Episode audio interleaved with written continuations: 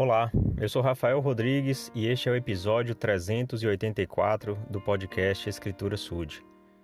Quero, antes de tudo, agradecer a todos que têm ouvido o podcast e eu tenho acompanhado comentários e eu recebo sugestões, é, elogios, críticas, críticas construtivas, eu sei, é, para que a gente possa melhorar né, esse compartilhamento de de estudo, esse compartilhamento de testemunho.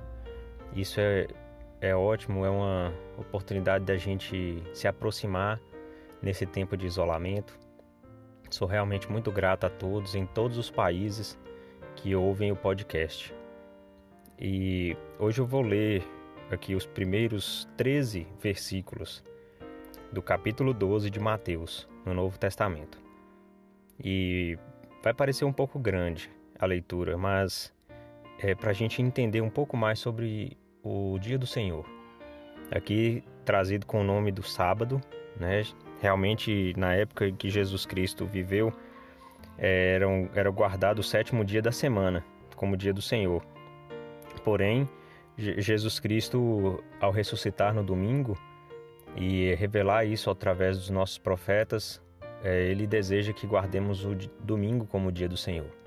Mas o mais importante é entender que um dia deve ser reservado ao, ao Senhor como um dia de descanso e de realização das obras. E, e esse dia deve ser realmente dedicado. Então eu vou fazer a leitura.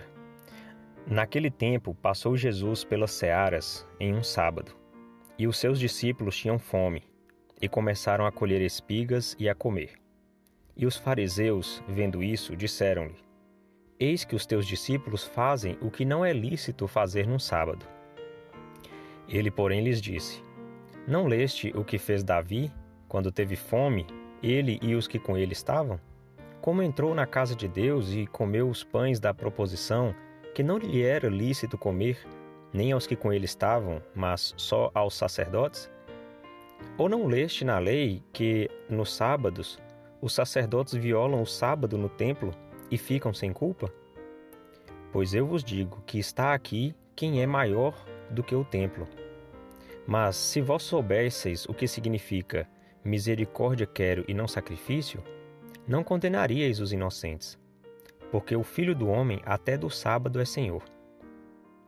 E partindo dali, chegou à sinagoga deles, e estava ali um homem que tinha uma das mãos ressequida.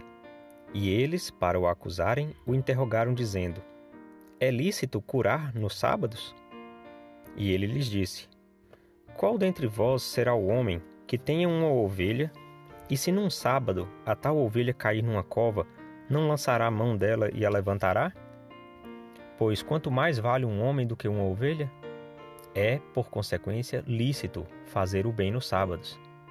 Então disse àquele homem: Estende a tua mão. E ele a estendeu e ficou sã como a outra.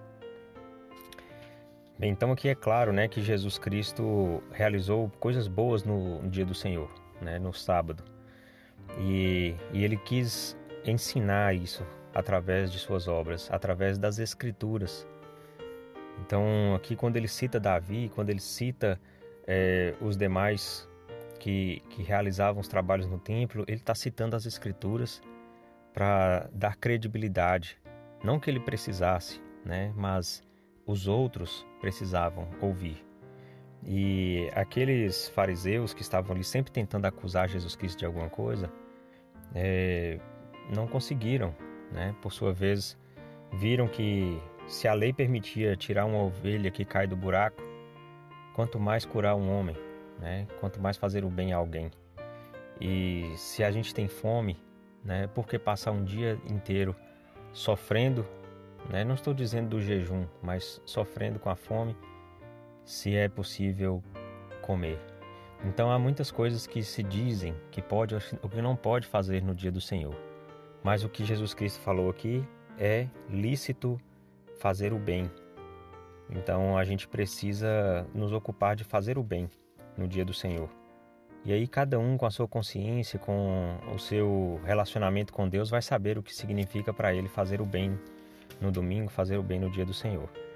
E essa é a mensagem que compartilho nesse dia do Senhor, Em nome de Jesus Cristo. Amém.